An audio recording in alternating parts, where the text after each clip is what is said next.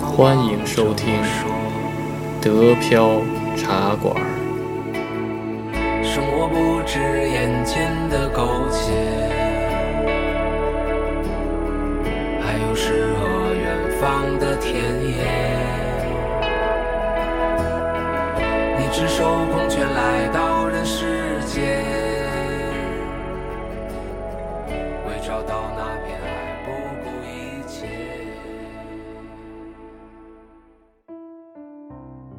欢迎大家收听新的一期德飘茶馆，我是黄老板。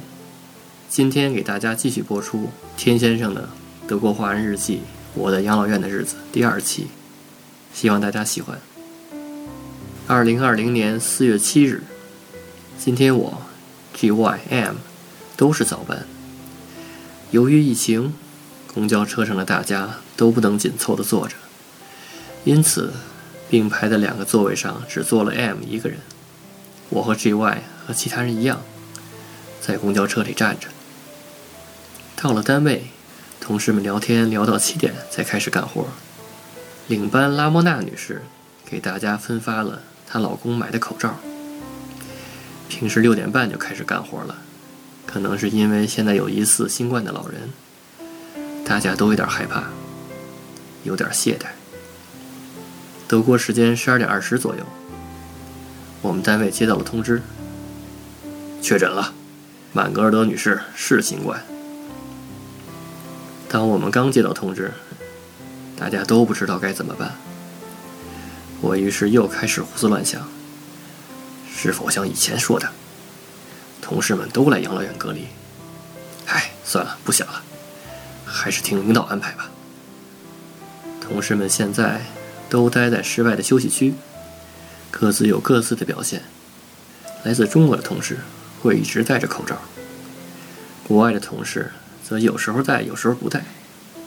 除了我们，大家大都各种说笑，说现在做什么都晚了，随便吧，我们会幸存的。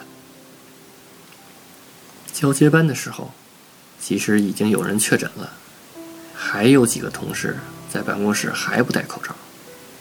还没结束，艾姆就去外面打电话了，G.Y. 则和其他同事一起聊天。当他把一个老太太的名字卡法哈女士给说成了可欧娜女士的时候，大家都笑了，哈哈，你说的太搞笑了，可欧娜不是新冠吗？交接班结束后，M 留下来问了许多问题，才得知，首先，曼格尔德女士虽然之前检测过说是阴性，但是现在已经确诊了，他还要继续留在我们养老院。因为外面的医院已经满员了，没有地方接收他，因此他就算死，要死在我们养老院里。楼上还有很多低烧烧了很多天的老人，他们都被要求待在自己的房间里，不让出来。而且，即使有人已经确诊了，其他老人和工作人员还都不给做病毒检测，工作人员也不被要求在养老院集中隔离，而是下班后。还回到各自的住处，就像平时一样。M 得知这样处理，非常不满，建议给所有的老人和同事都做病毒检测，并且把曼格尔德女士弄走，不然他不敢继续上班了。最后，M 把钥匙交给了领班拉莫娜女士，说她明天不来上班了，她要回中国，非常抱歉。之后，M 开始打电话问机票什么的。但是没有着落。单位老大给 M 打来了电话，说：“站位不可能让所有的同事都在家隔离。Frau Mangard 曼格尔德女士因为医院满了，只能留在养老院里。”M 回答说：“如果是一般的病，那没问题。但是现在是新冠，都已经发病两周了。